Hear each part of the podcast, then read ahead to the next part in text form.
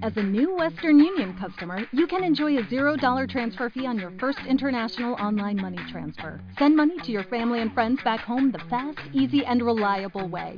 Visit westernunion.com or download our app today to get started, and your first transfer fee is on us. FX gains apply, not available for credit cards and transfers to Cuba. Services offered by Western Union Financial Services Inc. and MLS 906983 or Western Union International Services LLC and MLS 906985.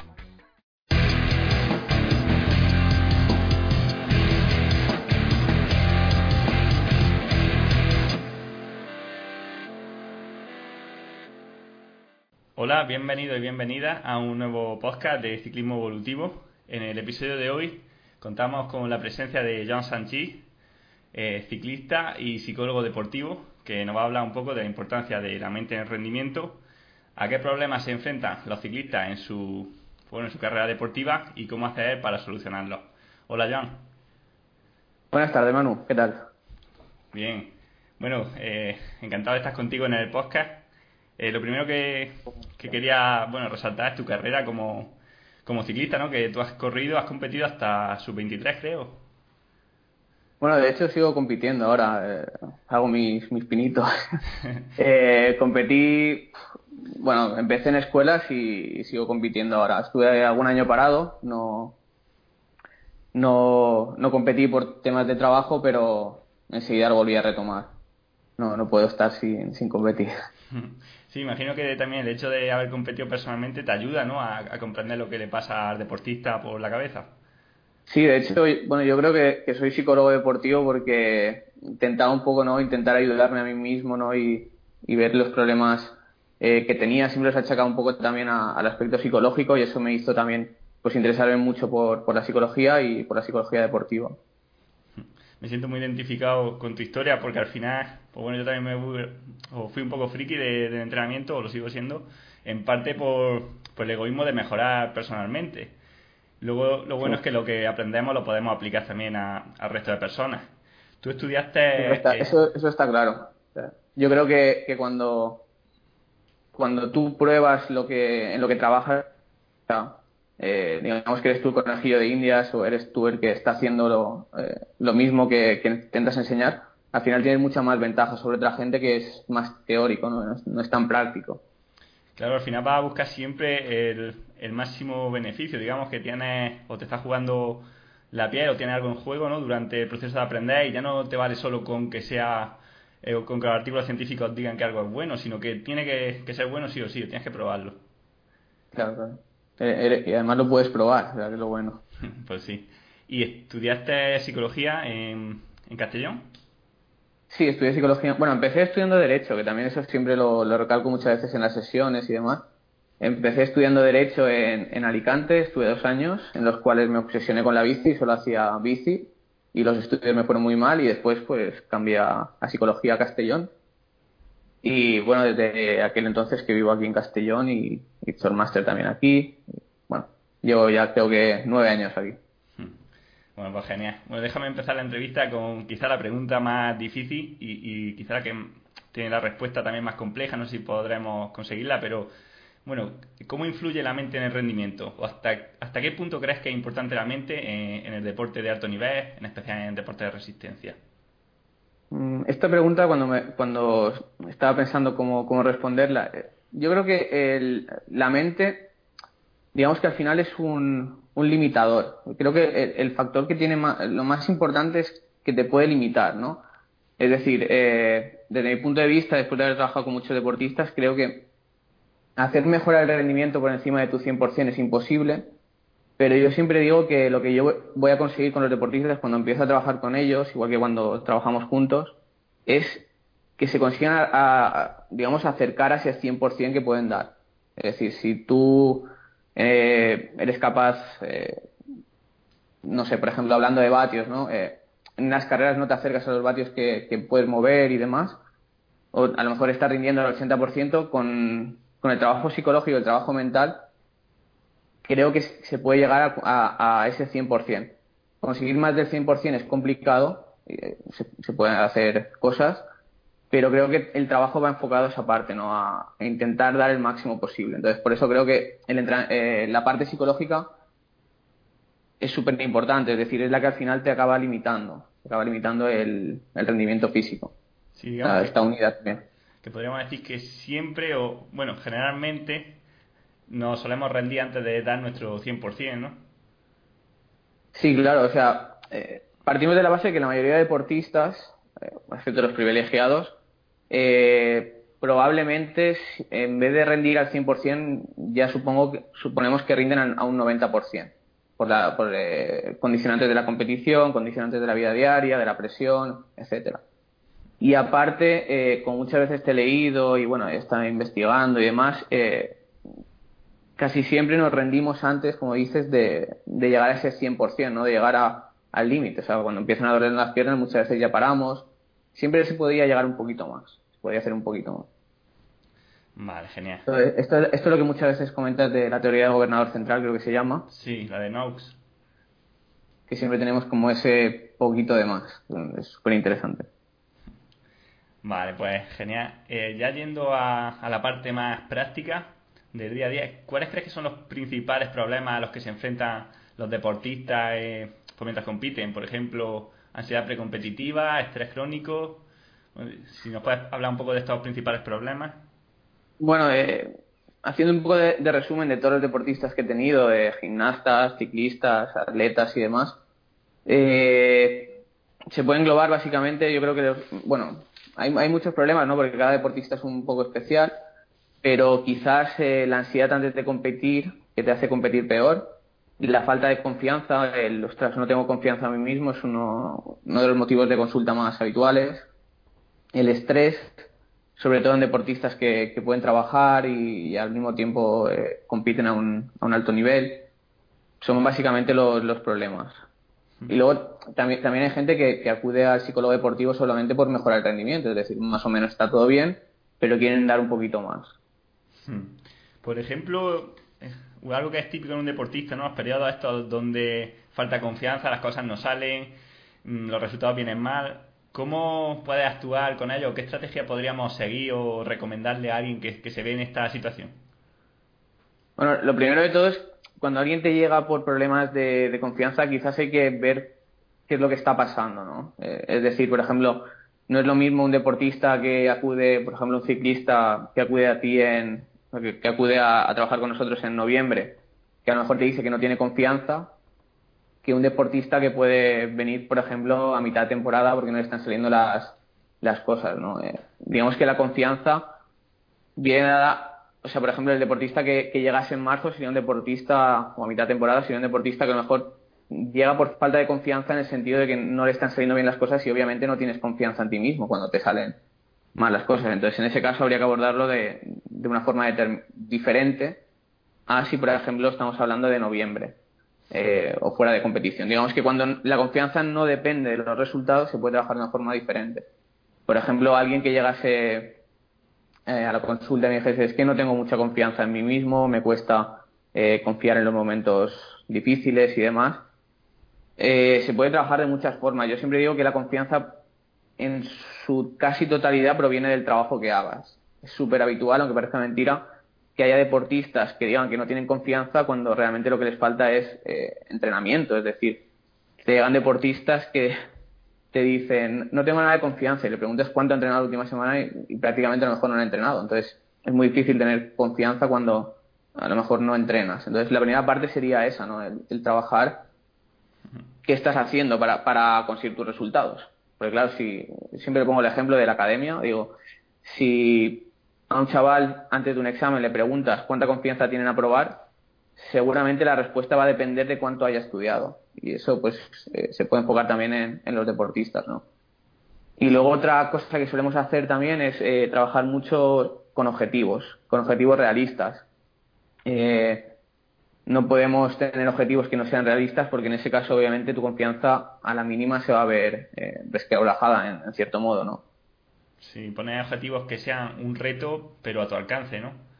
Claro, o sea, objetivos que te motiven a hacerlos. Eh, digamos que tiene que haber un equilibrio, esto también está muy relacionado con el estrés, entre las habilidades que tienes y el reto que te propones, ¿no? Eh, es decir, tiene que ser un reto que te cueste conseguir, pero que en cierto modo, si te esfuerzas, sea asequible. O sea, por ejemplo, yo no me podía poner de objetivo ganar el Tour de Francia. Si me pongo de objetivo ganar el Tour de Francia, a las dos semanas he abandonado y eh, no tendría sentido, ¿no?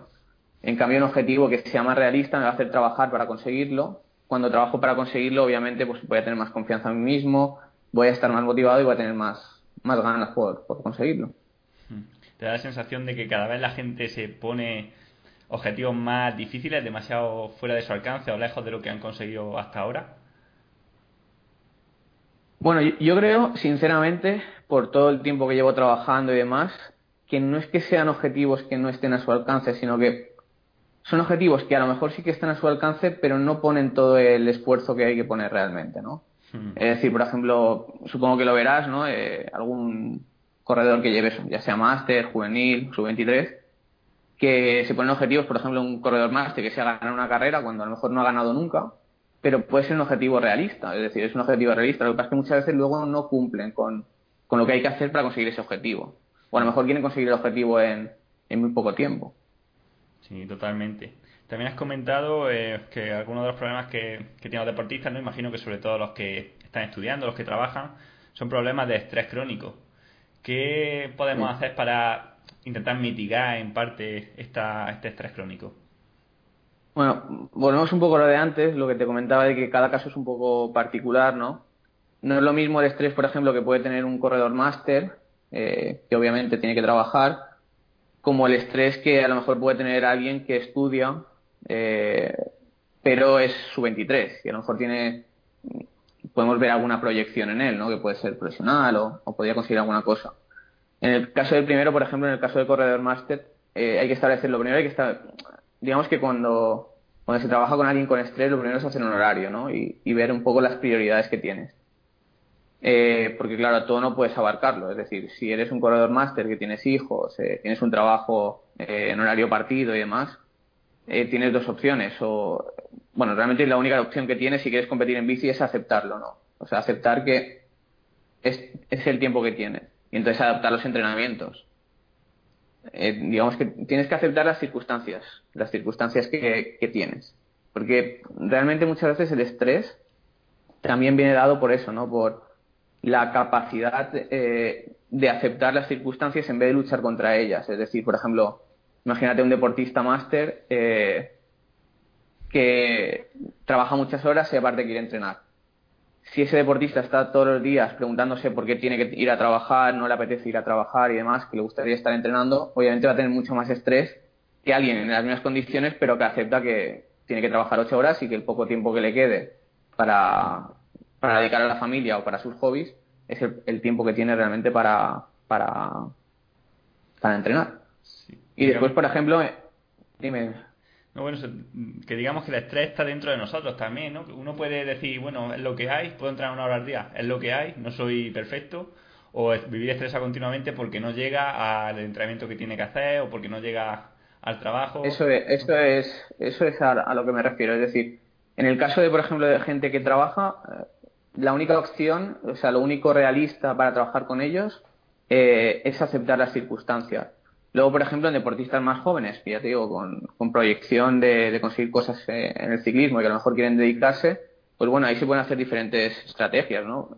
Imagínate a alguien que está estudiando, eh, está estudiando a lo mejor una ingeniería, está estudiando algo complicado, eh, pues a lo mejor hay que hacer estrategias de, a lo mejor reducir la carga, ¿no? De, de los estudios, por ejemplo.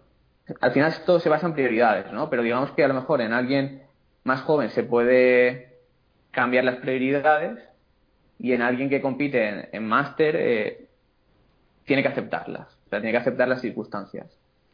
O al menos encontrar el modo de, de no de cambiarlo. Hmm. También es, importante meter periodos de descanso, ¿no? Al final, aunque tengamos tiempo material, quizás no somos capaces de estar todo el día trabajo, estudio, entreno, eh, estoy con la familia, ¿no? ¿Cómo, ¿cómo lo ves? Muchas veces eh, eso también depende mucho de la, percepción del deportista, ¿no? Habrá deportistas que estén todo el día haciendo cosas y no, o, personas que estén todo el día haciendo cosas y no les importe, y luego habrá deportistas o personas que sí que necesiten un poco ese tiempo de, de relax, ¿no? De, no sé, imagínate que alguien pues puede venir y me dice, es que me gusta leer pero no tengo tiempo. Entonces, claro, en ese caso sí que hay que buscar esos momentos. Sí que es verdad que también lo que me dices, eh, yo siempre recomiendo a todos los deportistas, sobre todo a deportistas jóvenes, y eso se ve muchísimo, eh, tienen que tener periodos de descanso a lo largo de la temporada y sobre todo al final. Eh, muchos padres quieren que los, deportistas, que los deportistas se entrenen todo el año, no les dejan a lo mejor descansar y es fundamental el, el decir este mes no hago nada, o sea, o hago lo que me apetece.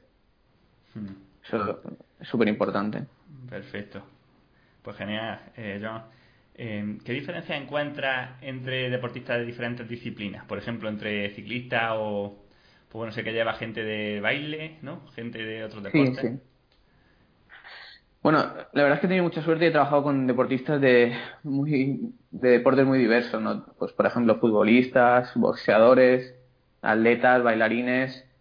Eh, digamos que cuando empiezo a trabajar con ellos, últimamente he trabajado también con algún golfista, eh, cuando empiezas a trabajar con ellos tienes que ver un poco las características del deporte. Sí que es verdad que las características psicológicas del deportista son siempre las mismas, es decir, eh, hay que tener buena confianza, ser capaz de concentrarte y demás, pero cada deporte tiene sus propias características a la hora de explotar esas, esas habilidades, ¿no? O sea, no es lo mismo la concentración, por ejemplo, de un ciclista, que a lo mejor estás tres, cuatro horas eh, encima de la bici o dos, que la concentración, por ejemplo, que puede tener un, golpista, ¿no? Que al final eh, realmente necesita concentración durante un torneo, pero los momentos de concentración son mucho, mucho más pequeños, ¿no?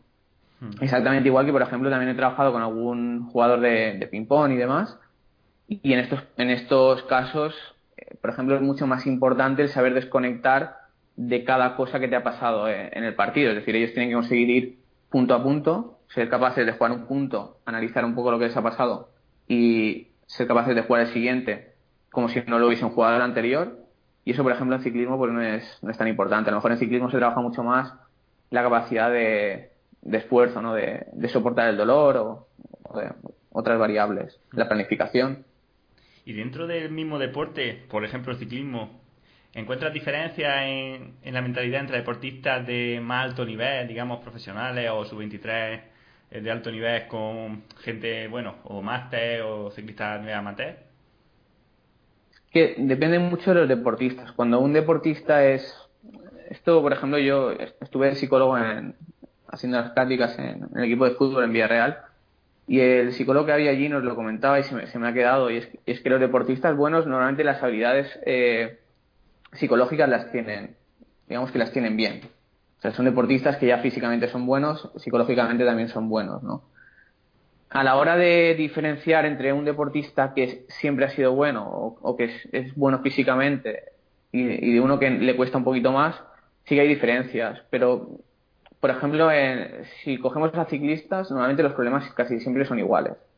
Hmm, los, los problemas que suele haber son bastante parecidos. Que muchas veces vemos a los ciclistas de, del Tour, a nuestros ídolos, y pensamos que ellos no, no sienten lo que nosotros sentimos, eh, estar devastados tras una derrota, el sentimiento incluso de soledad, de alegría, de, tristeza, vamos, que son personas como nosotros mismos, ¿no?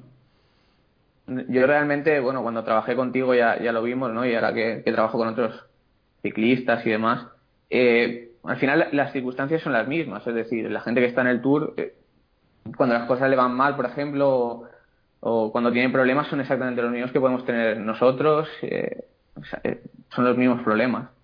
Hmm. La única diferencia es que muchas veces eh, cuando llegas a, cierto nivel es porque también tienes buenas capacidades psicológicas para hacer frente a esos problemas. Aunque bueno, normalmente también, puede darse el caso de que necesiten ayuda, ¿no? De hecho, muchos deportistas de élite trabajan con, con psicólogos deportivos. Hmm. Sí, bueno, yo personalmente he conocido compañeros con una mentalidad envidiable y la mayoría han llegado a, profesionales y además están arriba. Pero también ha habido otros con mentalidades, digamos, más débiles o menos predispuestas hacia el alto rendimiento y también han llegado. Al final no solamente depende ¿no? de tener una, una buena mentalidad, además todo se puede entrenar, como, como vi cuando estuve contigo. Digamos que, claro, la, la, parte de la mentalidad, toda la parte de la psicología es, es muy entrenable, ¿no? También eh, como el aspecto físico. Es, eh, seguro que conoces algún portento físico en, ciclismo que a lo mejor no anda lo que debería de andar y eso se puede entrenar exactamente igual que alguien muy bueno físicamente que a lo mejor no tiene las cualidades o, que en esa época no tiene esas cualidades psicológicas que le ayudarían a, conseguir los resultados. Totalmente. Vale, eh, pues gracias Joan. Ahora te quería preguntar una cosa un poco más también complicada y es cómo podemos hacer para mejorar el rendimiento en una carrera. Por ejemplo, yo alguna vez he escrito que teníamos dos, dos formas de, aumentar el rendimiento. Una sería siendo capaces de tolerar más dolor ¿no? mediante la motivación y otras sintiendo o siendo más capaces de no sentir el dolor. ¿no? Eh, bueno, cuéntanos un poco si estas estrategias están bien y qué podemos hacer para, Yo creo, eh, después de investigar, y, o sea, con los deportistas que, he tratado y, sobre todo conmigo también, eh, lo que comentas de que la, por ejemplo, ¿cómo aumentarías el, rendimiento en un ciclista? ¿no? Se puede hacer un, trabajo complejo, ¿no? De, se pueden hacer muchas cosas porque ya te digo que hay que analizar cada deportista y por qué no rinde. Pero en el caso, por ejemplo, de querer aumentar la, tolerancia al dolor, eh, esto que comentas de intentar la motivación, digamos que es súper importante. Es decir, eh, cuanta más motivación tienes, o sea, cuanto más en teoría confías en ti mismo que lo puedes lograr, cuando todas estas cosas están bien, seguramente seas capaz de tolerar mucho más dolor. Como muchas veces eh, seguro que, os ha pasado eh, levantaros y decir, hoy lo voy a hacer bien. Hmm. Hoy me siento bien. Y sin, o sea, sin ni siquiera salir ¿no? a la carretera. y ese día, y, y, sí, y ese día ser capaz de, ostras, eh, a lo mejor otro día en esas circunstancias no hubieses podido rendir bien, pero ese día te has levantado así y, eres capaz de, rendir. O, días, por ejemplo, que te levantas también con ganas y, eres capaz de, pues a lo mejor obviar el, aire que hace, ¿no? De, o, otro día ese aire que te está dando en la cara a lo mejor sería un, un impedimento para que entrenases bien, pero ese día a lo mejor, pues como tienes ganas o te apetece porque vas con un grupo o porque no sabemos por qué, eh, digamos que lo toleras mejor.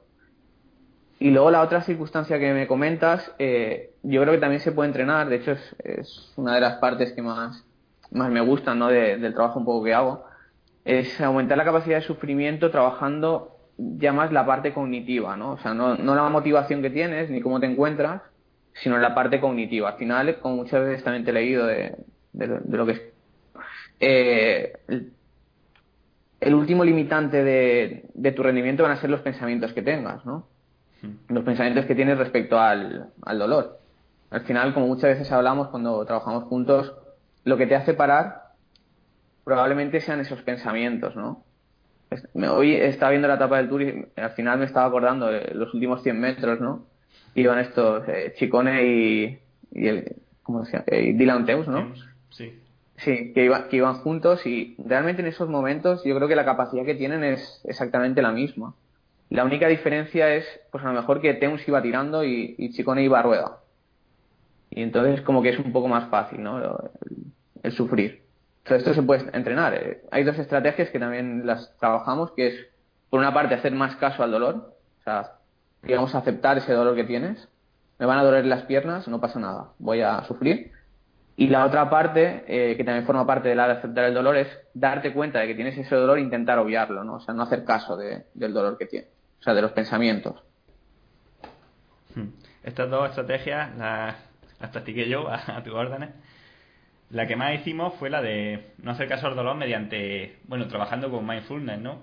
Oye, intentando llevar la concentración a lo que es la respiración en vez de de dejar que los pensamientos acerca del dolor o el dolor de pierna interfiriesen en nuestra pues bueno en nuestro rendimiento.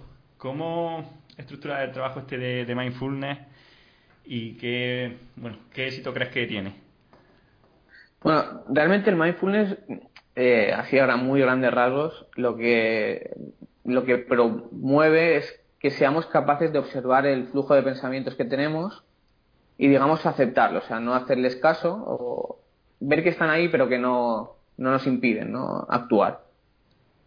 Eh, claro, en, el tema del deportista, intentando mejorar el, sufrimiento, bueno, ya te conté que intenté hacer una especie de. Quería hacer un ejercicio en la universidad de este tipo, ¿no? De poner a gente a correr en, la cinta de correr e intentar hacerles un entrenamiento de mindfulness y, ver si eran capaces de, superar esos límites.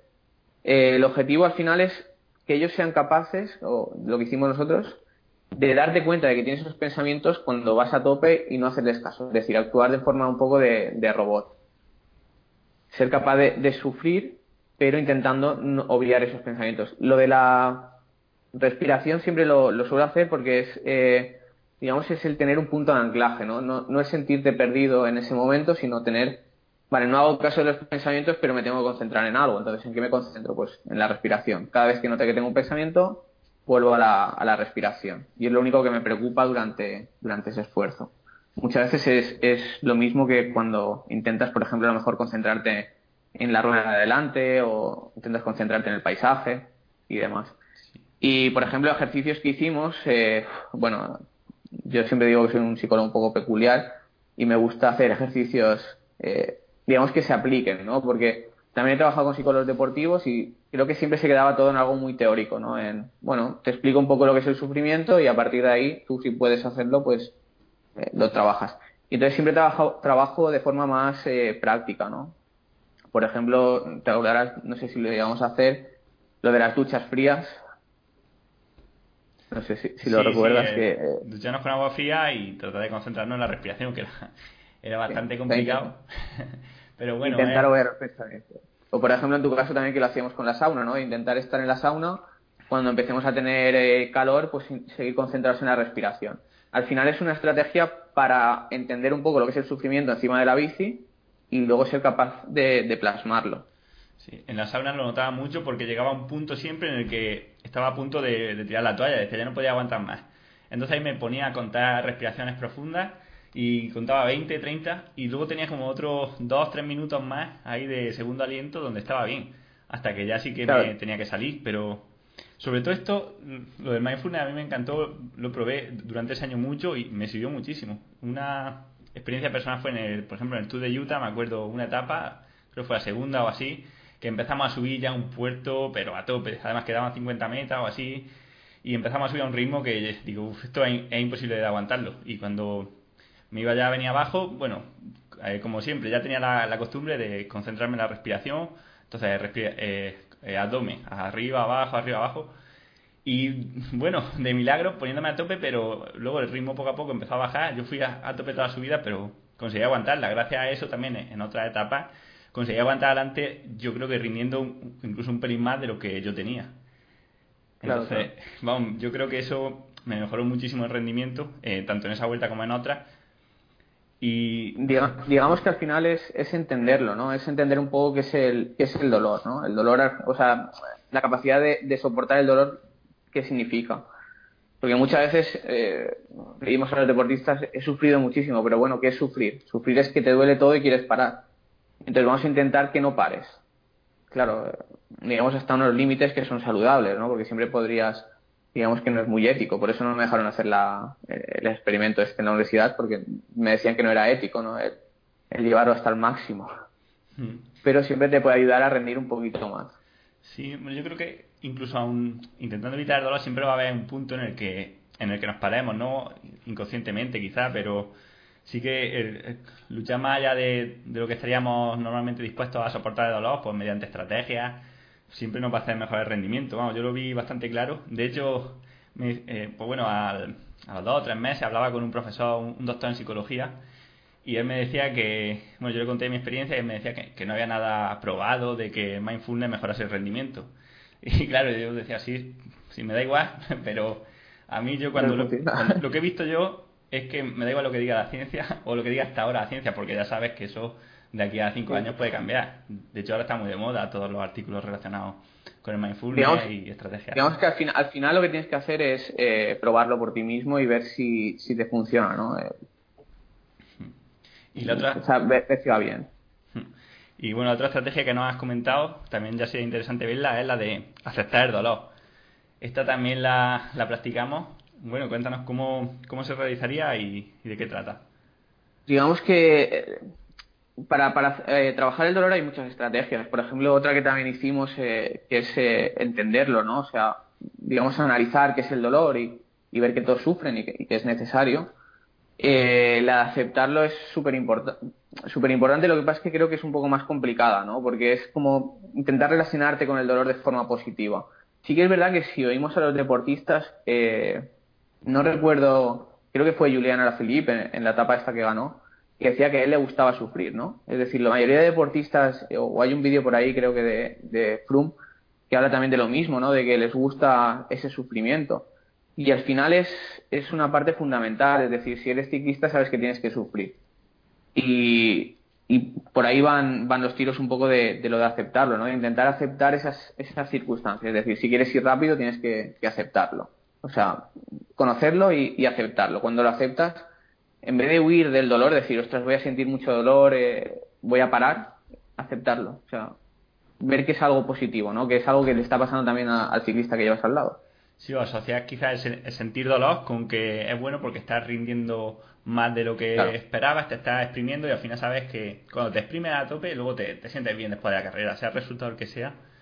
Bueno, sabes que estás, estás, cumpliendo el objetivo, ¿no? Asociar dolor a, a objetivo, a recompensa. Claro, por, ejemplo, intentar hacer eso, sí, sí. Y a mí una cosa que me pasaba cuando te concentras en el dolor, porque muchas veces también pasa que le tenemos más miedo al dolor de lo que luego es en sí, ¿no? Pasa, tenemos más miedo, por ejemplo, a ir al dentista que luego lo que de verdad es. O nos pasan muchas cosas, ¿no? Y a mí también me pasaba eso, que hay días que no que es que no quieres sufrir, que estás perezoso, quizás estás cansado, pero es más miedo a apretar que luego lo que una vez estás sintiendo cuando lo haces. Y alguna vez eso he hecho, concentrarme en el dolor. Eh, o lo que tú me decías, piensa en el dolor, siente el dolor. Y luego no es tan malo como tú te crees. O sea, estás, te duelen las penas, pero es soportable. Tampoco es tan malo realmente. O sea, por ejemplo, si, si pudiésemos hablar con los deportistas que llevas, seguro que te dirían que el, día de hacer el test de 20 minutos es un día en el que antes de salir ya están pensando, ostras, voy a sufrir muchísimo y, y demás, ¿no? Si luego realmente le preguntases cuánto ha sufrido, siempre que lo hagan en unas condiciones normales, eh, te dirían que mucho menos, ¿no? De, que sufren, o sea, que sufrirían mucho menos. Sí. Sufren más antes del test que durante el test. Claro, claro. O sea, por eso muchas veces la estrategia era, eh, sé que voy a sufrir. O sea, lo voy a pasar mal, eso está claro. Porque si tienes ese pensamiento antes de, hacer cualquier, de un test, de una carrera, seguramente lo pases menos mal. Porque vas como predispuesto, ¿no? Sí, normalizar el dolor y decir, venga, es lo que toca. Y ya está, y tampoco, tampoco es tan malo, ¿no? Claro, claro.